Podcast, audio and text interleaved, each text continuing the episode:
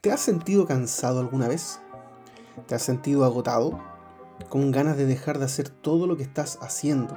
O como se dice en buen chileno, con ganas de tirar la esponja. Bueno, si tú que escuchas eres un ser humano y no un ente generado por inteligencia artificial, lo más probable es que sí hayas estado cansado más de alguna vez. Es más, quizás en este preciso momento te encuentres pasando por un periodo de cansancio, de estrés, donde estás diciendo ya no doy más. Si eso ha sido tu caso, esta palabra es para ti.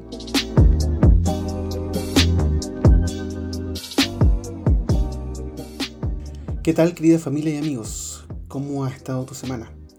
Espero te encuentres muy bien. Por acá Ricardo y te doy la más cordial bienvenida al podcast de Casa Familia Renuevo, un espacio donde encontrarás una reflexión en torno a la palabra de Dios que puede bendecir tu vida.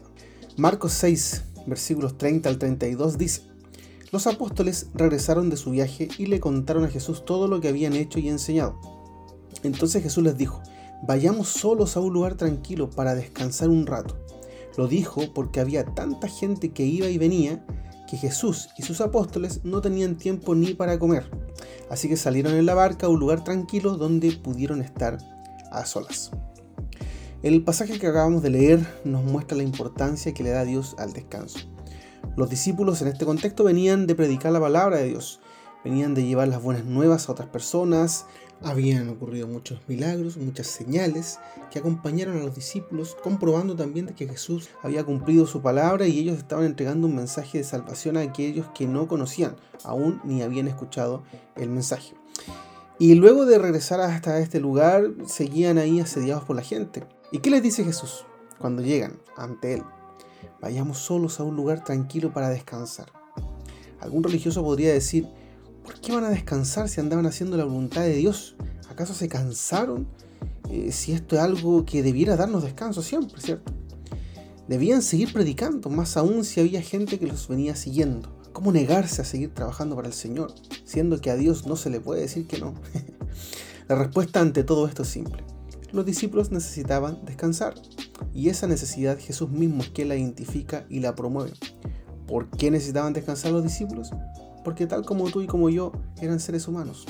Así es, el ser humano se fatiga. Por eso es que el reposo es necesario. El reposo lo entendemos como una interrupción del trabajo y tiene como objetivo recobrar fuerzas para seguir haciendo la labor. No es quizás un fin en sí mismo, sino un medio para continuar desarrollando una labor de mejor manera. ¿Queremos mejorar en lo que hacemos para Dios? ¿Nos gustaría que nuestro servicio se potencie, sea aún más excelente y crezca en las manos de Dios? Bueno, si es así, debemos dar espacio también al descanso y hacerlo de manera intencionada. Para Dios es tan importante el descanso que desde la creación lo estipula como algo sagrado. En Génesis vemos cómo Dios creó todas las cosas y al séptimo día reposó o descansó de toda su obra. ¿Por qué descansó Dios al séptimo día? Dios descansó no porque estuviera agotado de todo lo que había hecho y porque significó un desgaste físico, porque él no residía en un cuerpo físico, sino como un artesano o artista que termina feliz su obra y lo contempla con satisfacción del resultado obtenido. Por eso descansa Dios el séptimo día y lo establece como algo sumamente importante. Muchas veces Dios nos hará descansar y Él mismo generará las instancias para propiciar nuestro descanso más aún cuando nosotros quizás no lo hacemos o no le damos esa importancia. Te cuento brevemente un ejemplo, un caso que me pasó hace algún tiempo atrás. En plena pandemia, cuando estábamos ahí con las cuarentenas y con todo este proceso complejo que nos tocó vivir, llegó un momento en el cual me tocó realizar 100% teletrabajo. Ya no se podían realizar las labores de la manera que se hacía habitualmente. Y es por eso que me tuve que traer todas las cosas a mi casa, tal cual como quizás muchos de los que están escuchando en este minuto, y poder improvisar un espacio de trabajo acá en mi hogar. Yo la verdad estaba feliz porque estaba con mi esposa, estaba con mi hija, estaba eh, disfrutando lo que era trabajar con pantuflas en casa eh, en un ambiente muy agradable. Y la verdad es que sé que muchos lo pasaron mal en ese periodo de tiempo, pero en lo personal eh, lo disfruté bastante, al menos esa parte. No obstante, yo pensaba que quizás no me estaba cansando tanto como lo era habitualmente. Sin embargo, mi cuerpo dijo lo contrario. Eh, ¿Por qué? Porque claro, estando trabajando en casa, eh, los horarios eran distintos y muchas veces eh, decidía trabajar más tarde, no lograba desconectarme al 100% y mis jornadas terminaban siendo más extensas de lo habitual. Y es por eso que pasaron los días, yo pensaba que estaba todo bien, todo tranquilo, me sentía bien, pero mi cuerpo empezó a, evidenciar que en realidad estaba más agotado de lo que realmente yo podía darme cuenta. Y como consecuencia de aquello, mi cuerpo lo somatizó generándome una parálisis facial en ese periodo de tiempo, eh, donde se me paralizó todo el lado izquierdo de mi rostro. Eh, lo cual fue evidentemente una reacción eh, física respecto a lo que estaba eh, viviendo internamente. No lo vi venir, pero a la distancia ahora, ya con el tiempo que ha pasado, puedo interpretar de que realmente fue el Señor que permitió que viviera ese tiempo, ya que pude recuperarme, pude enfocarme también en otras cosas, pude desconectarme y también aprender que no debía darle tanta importancia a asuntos laborales que evidentemente son secundarios comparados con las cosas realmente importantes. No esperemos vivir una situación de salud compleja para poder descansar y seamos responsables en dedicar tiempo también para aquello. Finalmente te comparto algunos consejos prácticos que pueden ser útiles para abordar de mejor manera este tema. Número 1. Administra bien tu tiempo. Número 2. Planifica tus actividades.